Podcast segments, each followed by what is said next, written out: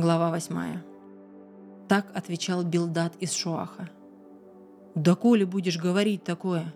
Слова твои, что шумный вихрь. Разве Бог извращает справедливость? Всесильный извращает ли правду? Если твои дети пред Ним согрешили, Он их собственным беззаконием предал. А если будешь ты искать Бога, станешь умолять Всесильного? Если будешь ты чист и честен, Он тот час к тебе склонится и воздаст твоему дому по заслугам. Как бы ни был ты невелик вначале, но в конце концов достигнешь величия.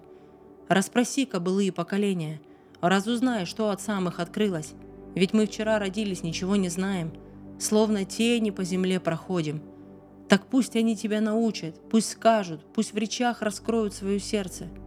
Растет ли папирус там, где нет болот? Поднимается ли тростник без воды? Сочен он, но прежде других трав увянет, даже если его не срежут. Вот к чему идут все забывшие Бога. Так надежда безбожника погибнет. Уверенность его ненадежнее паутинки – Безопасность его висит на волоске. Обопрется он на свой дом, не устоит, не поднимется, сколько бы ни цеплялся. Пусть наливаются соком под солнцем его побеги, расползаясь по саду.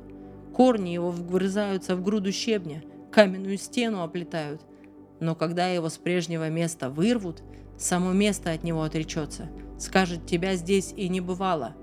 Вот и вся радость его жизни – а из земли вырастают другие.